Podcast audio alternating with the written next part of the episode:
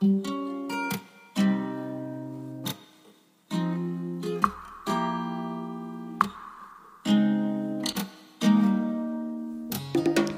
家好，欢迎来到八万七千问。这是一档与大家一起探索命理学的节目。我们未来也将不定期的邀请不同的命理师来分享他们眼中的世界，希望在这里遇到更多同好者、同行者，与我们一起用更丰富的视角体悟世界，感受人生。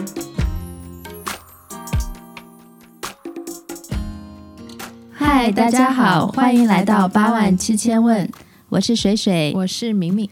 好，那已经进入新的甲辰年了啊！先给大家送上新年祝福。那水水祝大家甲辰年龙腾万里，一念一动皆有所得。那我在这里给大家送上一个俗气但是实用的祝福，就是万事如意，心想事成。嗯，这是最靠谱的，是吧？对啊，我们在这里呢，就想先聊聊，哎，水姐，你的呃印象里哦，对你来说。特别心想事成的事情有哪些？可以给大家分享一下。那如果最近的就是我现在做命理这一块嘛，嗯，其实之前也是发过愿，但是呢，就是没有很具体。但是因为一步一步的在想，一步一步的在念，它反而成了一个。就是现实的事情，就是冥冥之中有很多力量把你推上了这条路，是吧？对，虽然有自己的努力，但是我觉得还是因为阶段到了。嗯嗯，那你这种心想的程度是很，就是你在学命理的时候是很想成为，或者说很想把这个事情学好。对我就是很想把这个事情学好，就是成为我自己生命里可以用的一个东西。嗯，倒是没有说特别想说一定要成为。很厉害的命理师啊之类的，但是在这个过程当中，因为你这个念头一直在转，嗯，然后一直都是 focus 集中在这个上面的，等到他有一天真的实现了，你会觉得啊，这可能就是心念的力量，或者说你说的心想事成的一个力量。包括我觉得，比如说像遇到吴伟老师，嗯。对吧？后来他成为你的师傅，这个是蛮奇妙的一个机遇了。对，这个就是我一开始都想不到的。嗯，但是因为你可能就是一直这个念头在这个方面转，然后老天可能也会帮你吧。关于心想事成，我这里有一个蛮有意思的故事可以给大家分享，就是呃，我妈妈他们这一代人年轻的时候生活条件也比较艰苦嘛，大家住上海的房子也是很小的小房子，然后我妈妈呢，她就一直有一个。非常强烈的念头，他想住那种带楼梯的房子，但是他不一定是那种别墅哈，嗯，哪怕是这种复式的公寓，我们知道这种小公寓，他也觉得很好。房子不用很大，但是呢，他就想住楼上楼下那种。真的是到了他三十四、三十四十岁的时候。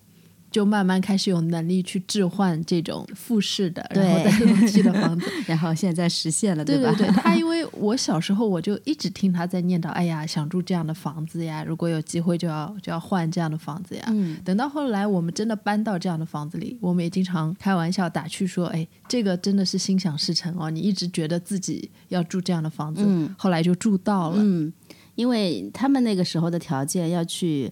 呃，实现这个愿愿望其实还是有很大的距离的，或者说很不现实的感觉。但是最后成功了，一步一步还真的成功了。所以我觉得这个就是心念的力量是非常强大的。就是有些人他的那那那种信念非常的坚定。嗯，包括像我就是在国外念书，然后回来就一直想要从事文化方面的工作嘛。当然这个事情算是成功了，虽然也付出了一些。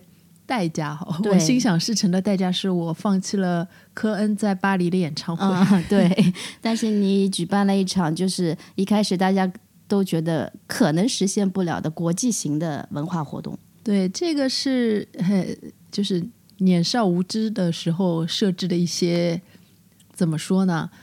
比较高的目标，设置了一个比较高的目标，以为人生达到这样的阶段，或者说阶段性的完成这样的工作上面的成就。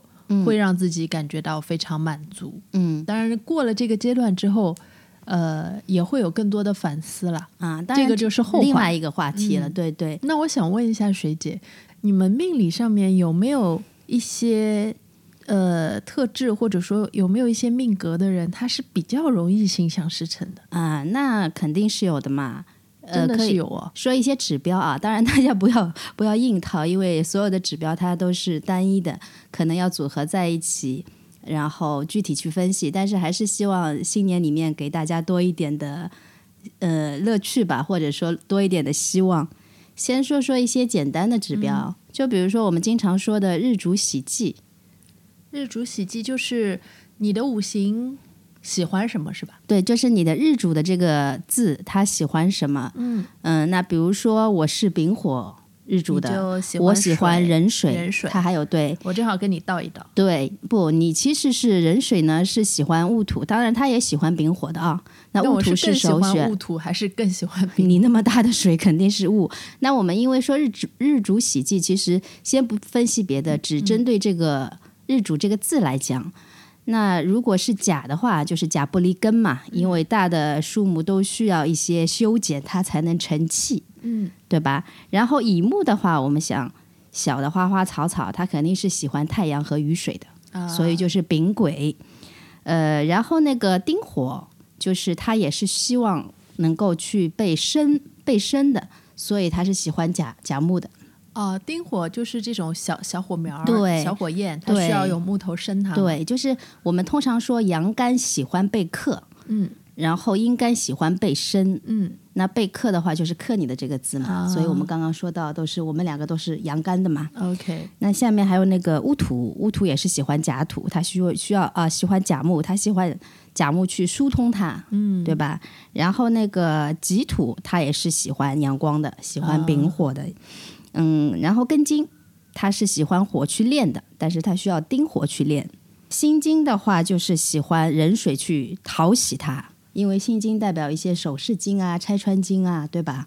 能够讨喜的过程中，它能够闪闪发光。嗯然后呃，还有一个癸水，癸水就稍微复杂一点，它可能冬天的话喜欢丙丁，喜欢火，嗯然后夏天的话喜欢呃庚金啊、辛金啊、壬癸水这样的，所以它是有点分季节的。啊，那有喜忌跟没喜忌是看自己的呃八字里边有对有有没有这个些元字素是吧？当然不是说光有了这个字，当然有比没有好，但有的时候有了会被克啊，对吧？啊会怎么样的？但是你有了，基本上就说明你可以做你自己喜欢的事情。嗯，然后我就是没有的。但是你还是现在成功的从事着命理这个 当然，这个里面因为也有阶段，或者说你大运啊，或者你的流年里面带进来了，都会有一些改变的。嗯所以喜忌我觉得还是蛮重要的。那这个也是你能不能心想事成的一个小指标吧？啊，嗯这个还是大家比较简单，就可以从自己的八字里去找对，一找大。家可以找一找。然后还有我们说的调侯，对吧？那调侯可能它要针对一个整的大的环境。呃，一般的话，因为这个据说就复杂了，还要去看你生在什么月份。嗯。嗯，基本上就是，如果你是秋冬生的，你肯定喜欢阳光多一点，就是喜欢丙火，丙火、啊。对吧？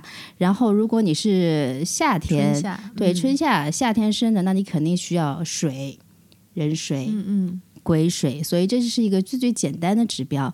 那调候可能它针对你的一个大环境，就就说明你有一个很好的大环境去实现一些你的理想，嗯，你可以环境是这么理解帮助你的。对，大环境是帮助你的，那这个也非常重要。那另外还有就是我们说到你成不成格局啊，就是我们经常会讨论的。啊那如果你成了格局，然后这个格局搭配的又非常的得当，那当然对你的事业来说也是比较能够心想事成的。嗯嗯，所以这三个其实是一个比较简单的指标，嗯你，大家可以自己去找一找啊。如果调候不是很清楚的话，可以去看一下那个梁相润大师的那个子平基础概要也好，他基本每本书里都有他的一个调候的用神表，嗯，大家可以去查一下自己的月份对应一下。嗯那如果刚才像水姐你说的，呃，喜忌、调候，还有一个用神，是不是？就是格局成不格局成嘛？成不成？嗯，如果这三个都没有呢？这三个都没有的话，也不代表它一定不行哦。嗯，就是你还是可以去看一下那个大运啊、流年啊，对，还有贵人，千万别忘啊记。对我们有一 期讲过贵人，对如果这一年有你的贵人出现的话，那呃很多事情，嗯，流年里呢，贵人的那个作用可能没有这么大，就特别是天月得贵人，嗯他是你的先天贵人嘛，那肯定是原局里带了会更加好。嗯但是如果你的原局里，我们说过你有天月得合的话，那这样子的话，流年的力量也会增大，那它也会有一定的效用。那天月德合，其实我们也解释过啊。首先，你去查一下你的天月德贵人是哪个，然后比如说我的天月德贵人是甲，然后我的那个原局里面有己土，那甲己合，这个己就是天月德合。那如果流年出现了甲。对我来说也是有一定的作用。那甲辰年 就就非常有希望，所以我现在一直在关注这个事情啊。我们也静静候佳音，看看水姐今年会不会有一些特别的贵人出现。对，包括你们嗯说的天乙贵人，就是我们通常说的贵人，贵人其实指的是天乙贵人。那虽然说他是救难贵人，但是也是说明你在遇到困难啊，或者说遇到遇到一些挫折的时候。那不是说你有困难有挫折你就没有想要成功的事情，反而那个时候可能更加强烈吧。嗯，那如果有天乙贵人的话，也是可以助你一臂之力的。当然，这个里面要看深刻关系。呃，想要具体了解的小伙伴可以回过头去听一下我们做贵人的那期。嗯，所以这个就是从神煞层面去。聊的这个就是你能不能心想事成的一些小的指标。嗯，这个是普通人去看这个有没有可能心想事成的一些比较实用的指标。对对，那在你们八字里有没有有一些人就是哎命特别好？还有还有就是我经常听你们说的贵贵格贵命啊，这个我们可以用那个兰台妙选来聊一下啊。兰台妙选是唐宋。就是我们现在说的都是子平法，然后呢，推演到那个唐宋的话，它最早是用禄命法的。那禄命法里面也有许多就是写格局的一些一些东西。那兰台妙选是一本比较经典的在这方面的著作。然后我觉得兰台妙选比较有意思，就是他写的非常的呃文学化，就是你听他的那些格局，你会觉得哎，听上去就就挺美妙的。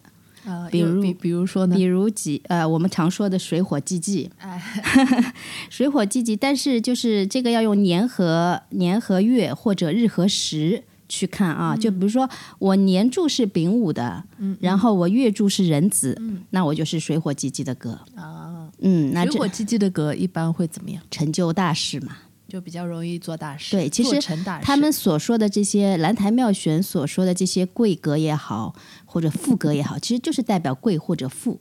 就是之前一般都是你能够做大官啊，你可以有一个很好的一个富贵的命啊，诸如此类的。嗯，那我们刚刚说的水火既济，比如说我自己，我自己就是找了很久，也找到一个叫做玉兔东升。因为听上去也挺吉利的，哎，因为呃，我年柱是己未嘛，然后我时柱是辛卯，好，我差不多要暴露我自己的八字。然后几位的话，就是在兰台妙选里，他就说几位是代表月宫，然后辛卯是玉兔嘛，嗯嗯，所以就是有一个玉兔东升。那这个格局是代表，就是你在文化上，在知知识上，嗯，就是有一定的水平，有一定的能力，嗯，但是我觉得好像。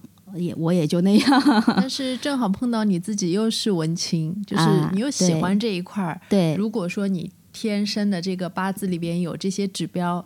是标志着你在这一块是可以有有所作为的。那其实从某种意义上来说，这也算是一种心想事成。对，所以就是大家在看蓝台妙选的这些格局的话，因为可能它单一的话，未必说就一定像他说的那么好，它肯定也是有别的条件的。但是作为一个幸运指标，大家也可以去参考一下，可以找一找。那这里我再给大家介绍一些，就是说的比较多的啊，嗯，比如说我们说的三奇贵人，嗯。三奇奇奇迹的奇，嗯，那它也是一个好的指标。就比如说天上三奇叫甲戊庚，就是你天干里面有甲戊庚的，嗯，这就是天上三奇，那也代表你有一个好的指标。这个是哪方面的好？它也是就是说成就一个大的事业啊，就是在这个方面可以帮助你的。嗯嗯，然后地上三奇就是乙丙丁，然后。呃，人中三奇就是人鬼星，所以大家也去看一下自己的那个八字里有没有这三个字啊。呃，然后这个就是三奇的话，嗯，应该是要顺行啊，顺行最好。就是我说甲戊庚，它是三个是顺着这个次序丁这个次序来的，对对对。然后其实兰台妙学里有很多这种顺着秩序来的一些一些讲法，一些格局，嗯。比如说我们说到的那个天干连珠，什么叫天干连珠？就是我天干的四个字都是顺行的，甲乙丙丁啊戊己庚辛。啊！哎，你们在说大运的时候或流年的时候，不是说，比如说四个连在一起是不好的吗？啊，这个是那个地支，啊，然后子午卯酉、辰戌丑未，嗯然后寅申巳亥，这个是声望库。如果声望库里面你四个字，就是比如说原局你带了两个，嗯。比如说我原局里面带了，比如说卯午，嗯。然后我在大运和流年各占了那个子酉，那子午卯酉全，那这个就是一个相对来说不好的指标。但你刚才说的是天干，对对对，而且这个不是顺行，哦。这个是四专、四申、四旺，，OK。嗯，这是两个概念啊。啊，然后刚刚说到的是天干连珠嘛，其实地支连如，他们也就说也是一个好的格局，就是子丑寅卯、寅卯辰巳这样顺着连在一起的。那这个也就是说，你可以在事业上成就一番，或者说在你的命局里面会有一些好的。事情发对对对，嗯。所以这个东西都还比较好查，大家可以自己去查一查。除了这种就是连在一起顺行的蓝台妙选里面，还有一个就是通过六十甲子，你去查一个数位。怎么说啊？比如说，它有一个格局叫做二十四统全，嗯然后这个也是可以让你青云稳步的那种格局。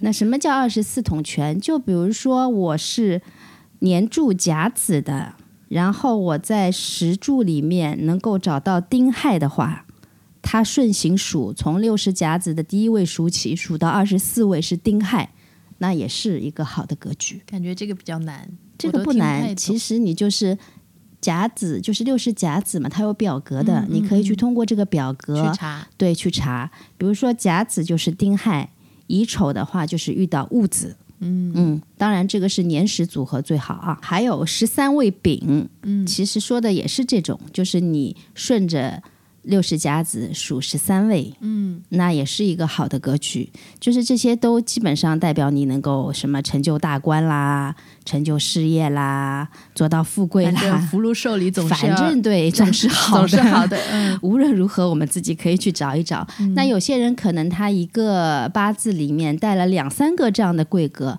那绝对肯定是有好处的。一个倒还不好说，啊嗯，所以我们刚刚介绍的其实都是这种，就是你数到哪个位，它是有专门的一些格局定的。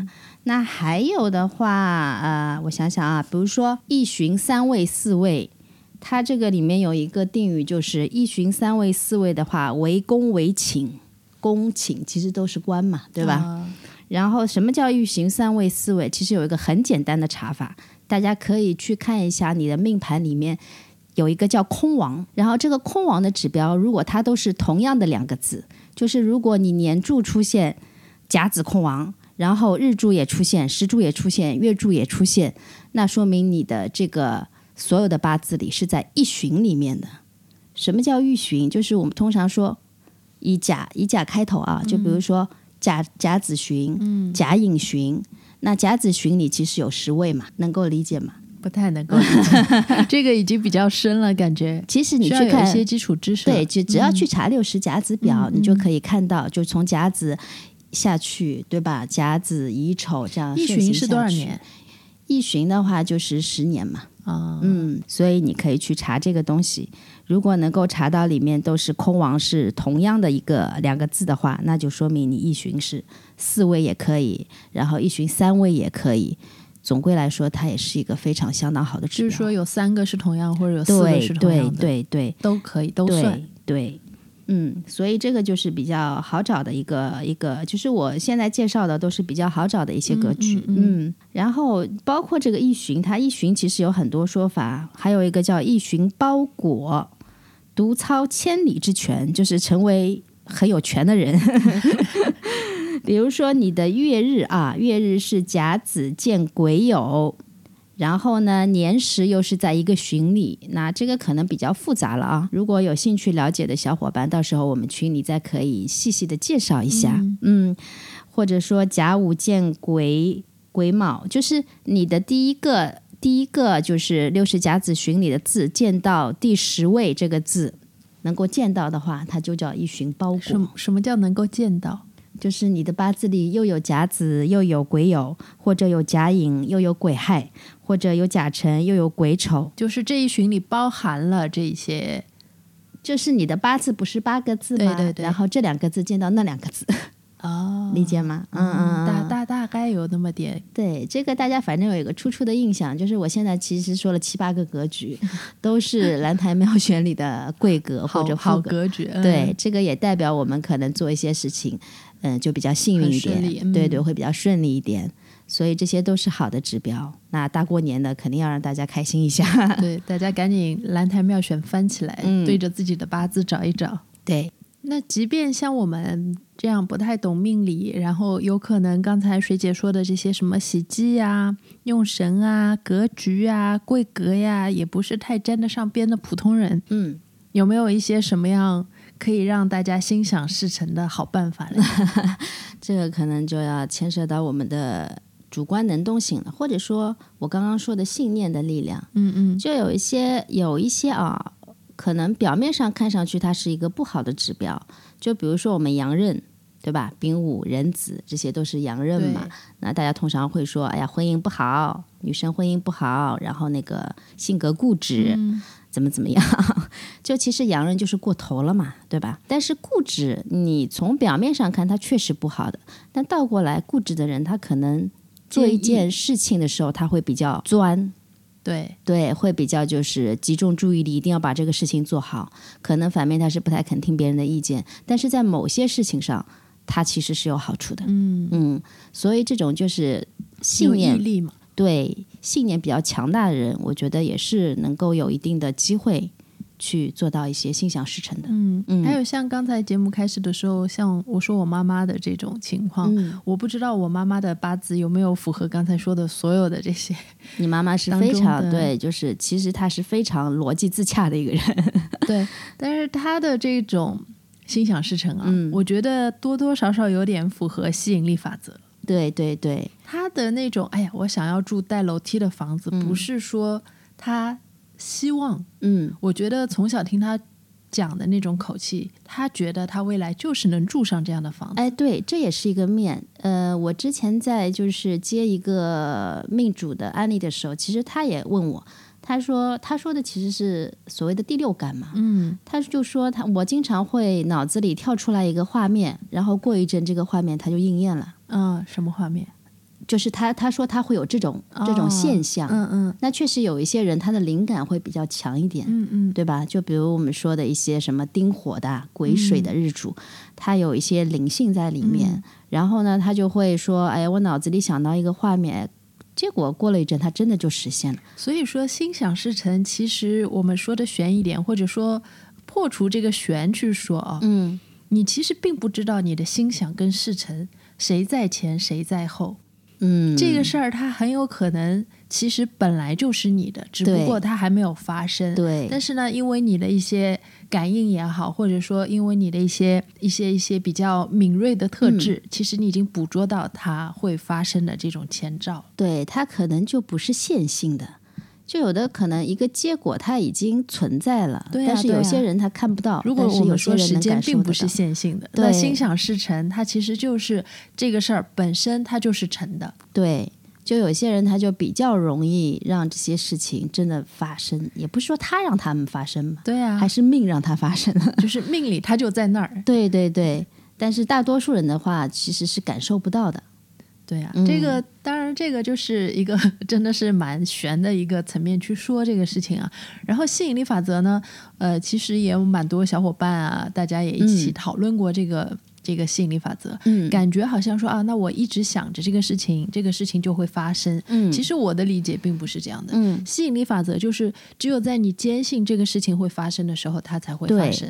而且吸引力法则它是有一个条件的，嗯就是你的这个目标相对来说是要比你平时能够做成的事情要高。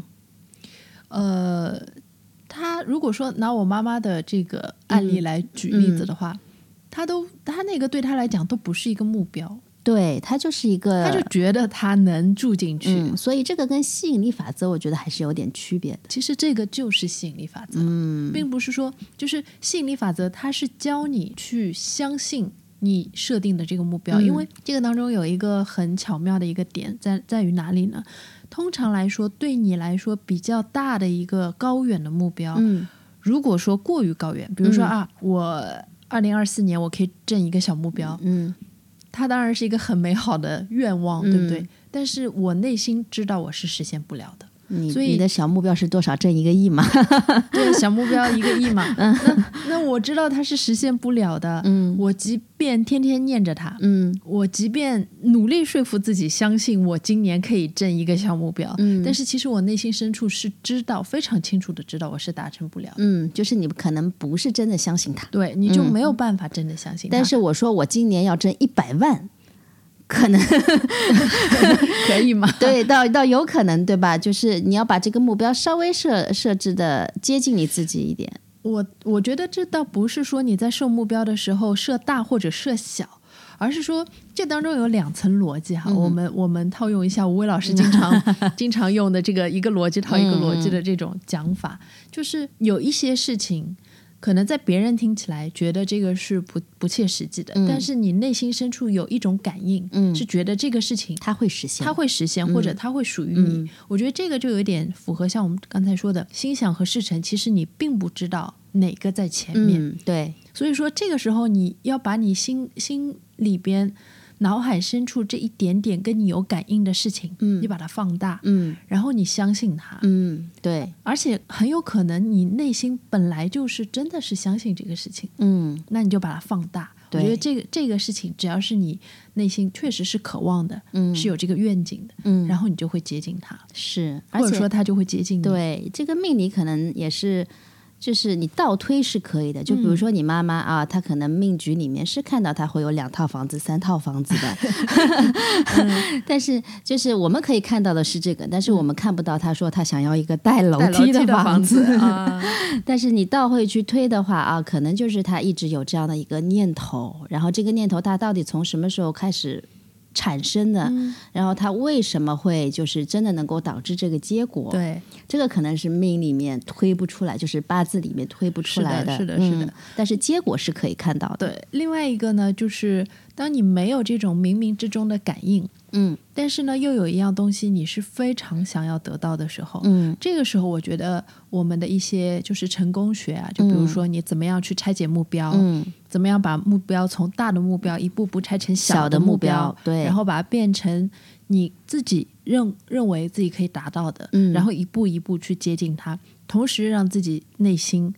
深切的坚信自己是一定可以走到那那一步的。对，这个就是呃我们之前说的一个心理法则的逻辑嘛，跟你前面那个稍有不同啊。对，但是这个逻辑就是它里面肯定也会有很多，比如说心理学上的一些说法，嗯就比如说期待效应啊、心理暗示啊，就它会，它不是让你躺平，就是我想着它就好了，是它一定要一步一步拆解，然后我在就是达成这个目标之前，其实我一直在靠近它我在做很多多努力。是，就像你刚才说的主观能动性嘛，就是个人怎么样去往那个目标靠近。但是其实对于我来讲，吸引力法则可能更加符合前面一种情况。嗯嗯，嗯，对，因为一旦是那个目标是你需要努力不断靠近的，嗯这个其实对个人来讲是有一定要求的。就是是你你你就像你说的，他可能在性格上，比如说我性格本身是比较坚毅的，嗯比较是不容易放弃的，嗯或者说我设定一个目标，我认准一个方向，我是愿意一步一步往那里去走的。对，因为这个当中是有很多困惑、困难嗯要要你去克服的。是，这个当中一旦是，比如说我设定了一个工作上面的一个目标，要去嗯达成它，当中一旦出现困难，它就很容易让人信念动摇。嗯我觉得这个信念动摇对于吸引力法则是非常不利的。对对对，你一旦动摇了这个事情，可能就不信离越远了。对，你就不相信了。嗯，就吸引力法则的首要条件是你必须相信它会实现。对，这种信其实它已经是说，它还不是说你信它会实现，嗯你必须要真的认为它已经是你的了，只不过嗯你还没有到达那一刻而已。对，但这个就是比较难的一件事情，对啊因为。嗯，他们说吸引力法则在很多成功人士这边是就是有应验的。嗯，我觉得首先肯定是他们的信念非常的强大，然后他们也有就是做成这些事情的一些。手段也好，或者说方法也好，我我相信他们一定都在你刚才说的 海妙选的规格里。当然，其实我们一直说，就是大富大贵的命局是少之又少啦。如果我们要去按比例算的话，我觉得可能连百分之十都没有。就大多数人百分之八十以上是属于比较比较一般的，或者说比较普通的。那呃。大富大贵就是我们说，可能他在就是世俗意义上，他的很多成功是为别人羡慕的嘛，嗯，所以大家都会觉得啊，这个就是吸引力法则，他成功的一个一个一个一个路径或者说一个规则。但怎么说呢？就普通人的话，嗯，我觉得可能有非常强大信念或者说坚定信念的人也不多，但是我们会在一些。稍微小的一些事情上面，其实也可以再实现这个东西。这也是我刚才想说的。其实另外一面，心想事成啊。我们刚才在说吸引力法则，你怎么样呃让你很想的事情发生？嗯。但是另外一方面，其实我们经常说的知足常乐，嗯嗯嗯，其实它何尝又不是另外一种心想事成呢？对对对，就是所有的事情，你看它是大还是小，还还是就是你从什么角度去。认知它，嗯，对。比如说，我今天想喝一碗非常好喝的汤，嗯，然后你回到家，妈妈就做了一碗很好喝的汤，或者我直接在回家之前给我妈打电话说我想喝这个汤。对，因为就是我觉得，但凡普通人的快乐，可能他也会比较怎么说呢？我们不能说它小一些吧，只是我们达到这个阈值的点可能会低一些。这个也是看情景的，比如说今天外面又是刮风又是下雨，然后一下子降温十度，但是我回到家，然后家里哇，好鲜美的汤，一碗热热腾腾的鸡汤在等着我。你喝下这碗汤时候的满足感，对，跟你在外面打拼，然后。呃，大起大落，对吧？年终奖发了二十万，嗯，你说那一刻的满足感，哪个大一点，哪个小一点？我觉得还真的不好比嘞。对，就是哪个多巴胺分泌的厉害一些？对啊，对啊，是是是，我们常常说的这些，就是我们生活当中的小确幸吧。嗯，我是觉得生活当中的小确幸还是非常重要的。对，就是我们经常在做资讯的时候，其实呃，吴伟老师也经常会说，我也经常会用这个方法，就是特别在我们心思混乱的时候，或者说比较迷茫、比较迷茫、比较焦灼、比较焦虑的这些时刻里面，其实去找到生活当中的这些小确幸也是非常重要的。为什么小确幸对？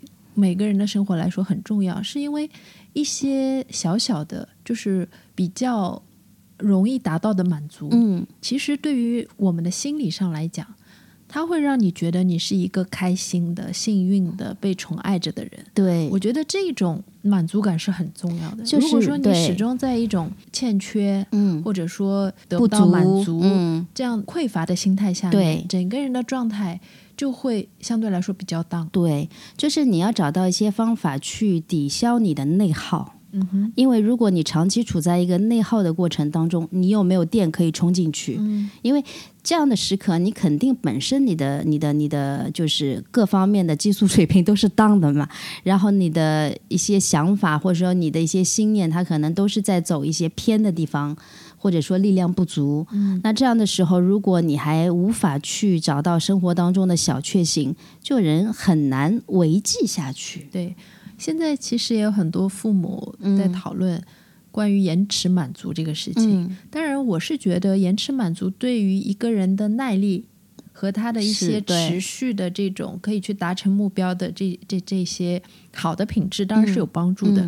但是也不能一味的延迟满足。嗯，对。嗯，而且我觉得这些满足感不是要通过，当然别人也会给你一些这些这样的满满足感，特别是孩子的时期。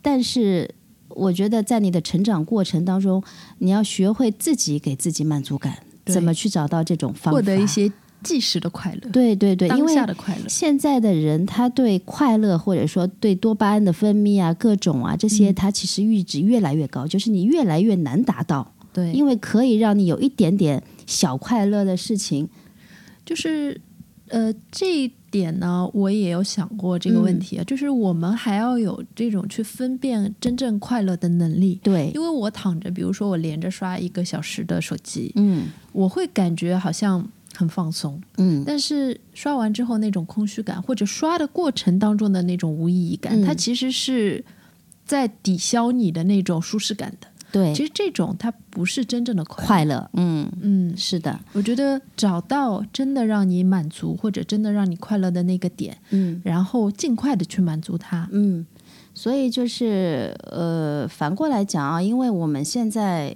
很多碎片化的信息也好，或者说分散你注意力的东西也好，你会越来，就是已经已经其实老生常谈了。对，因为现在大家都发现，哎呀，注意力不能集中啊，然后思维很发散啊，就各种。但这个会导致一个什么后果？就是我没有办法真正在一件事情上集中精力去体味它的快乐。嗯所以像这样的情形多一直在发生的话，那肯定是其实它也是一种内耗。有的时候你未必感觉到不快乐，但是它也是在内耗你的。但是这个状态是不可逆的，就是是现在社会已经进入到这样一个时代，已经很多年了。包括以后 AI 盛行，对吧？很多事情都是跟这个相关联的。你会越来越觉得这个这种内耗其实是时常在发生的。因为你没有真正可以填充你心灵的快乐。对，所以你说这个你要去从八字里去找，或者说要从，当然我们刚刚说到的那么好的、那么好的一些格局，你找到了，你可能那那一秒当下也是快乐的，至少不不不，我觉得，我觉得大家一定要去找找看，嗯为什么刚才水姐说的那些指标，或者说那些命格，如果说你真的是这样的话，是很重要的，因为它是一个让你相信自己会有好运的一个非常有力的证明。对对对，我刚刚想说的时候，不是说你不要去找，或者说你不要去相信它，而是你找到了，你一定要去相信它。就你找到了，你肯定就是了。对你你你是贵格，你是贵命，你找到了，你就要相信你就是这个贵命。然后你去配合一些其他的条件，再加上你的主观能动性。因为我为什么我就是学了那么久的八字，包括我现在看了那么多案例以后，我有一个非常跟当初不太一样的感受，就是八字它本身对我们说它是一个工具嘛，对吧？它能够让你怎么样去利用好它？那最大的利用的一个方式，大家都在说趋吉避凶，但是我反而觉得它是让你能够跳出来，站在第三者的世界观察你自己的一个工具。这个为什么我觉得它很重要？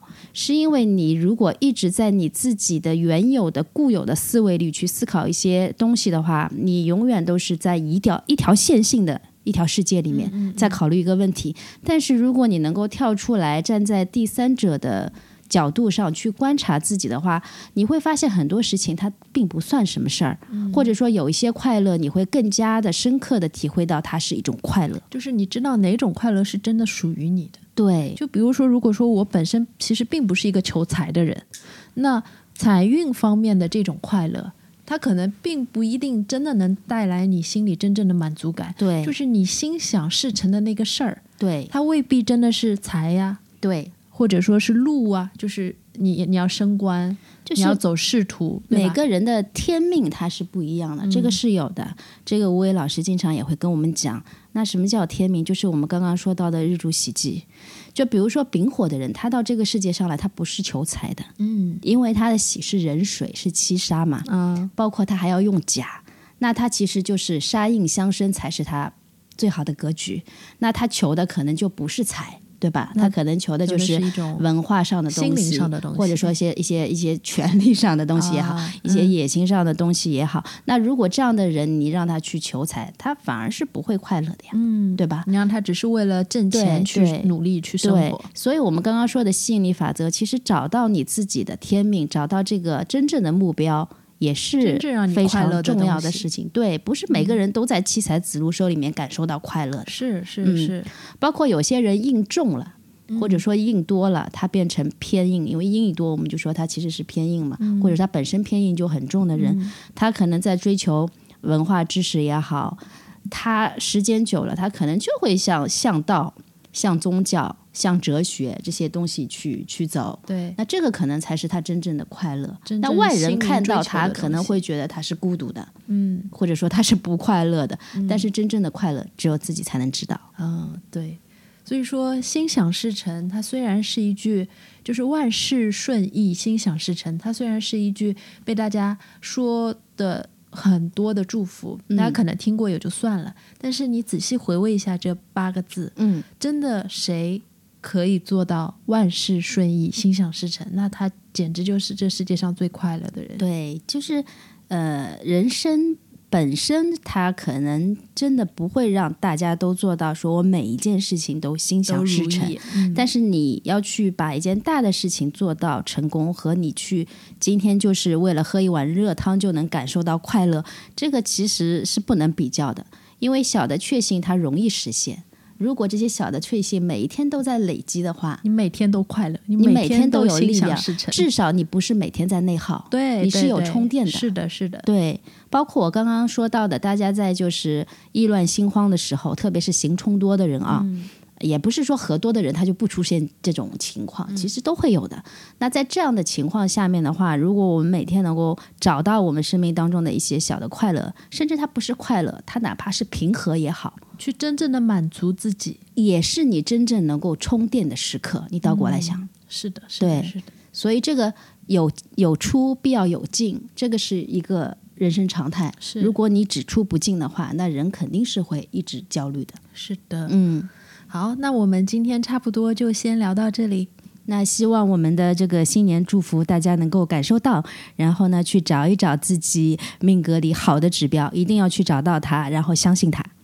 然后也希望大家每天都能真正的让自己感到身心满足，对，感到有一些小快乐也好，大快乐也好，抓住它，然后每一天都心想事成。对，然后最后我想说的是，心想事成以外，我们经常说的一句话是“心诚心诚则灵”，这也是非常就是有意思的一个一个好的怎么说呢？就是你要实现一些事情的一个一个方法吧，小手段吧。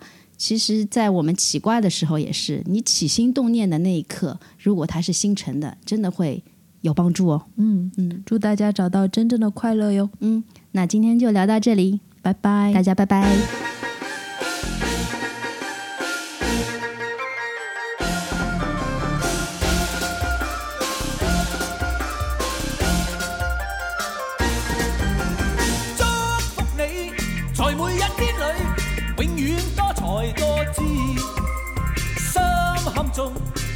百般好，长存百般美。祝福你，在你一生里，永远充满欢喜。好开心，共你好知己，时时笑开眉。春风为你吹开满山花，秋月伴你天空万里飞。让白夜灿烂，心中美梦，冬天冰霜不至。祝福你随你冲天志，百尺竿头高起。一生中，愿你每一天时时笑开眉。衷心祝福你，永远祝福你，达到真善美。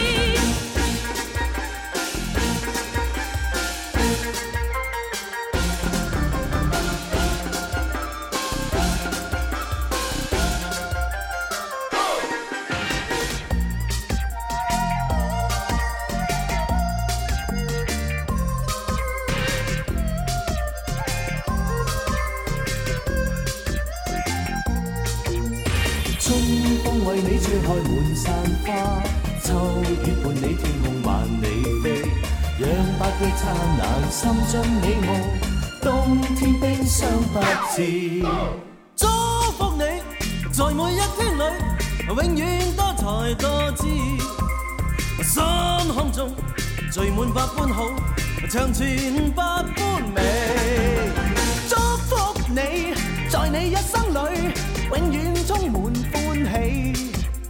好开心，共你好知己，时时笑开眉。春风为你吹开满山花，秋雨伴你天空万里飞。让白夜灿烂，心中美梦，冬天冰霜不至。祝福你，随你冲天志，百尺竿头高起。一生中。愿你每一天时时笑开眉。衷心祝福你，永远祝福你达到真善美。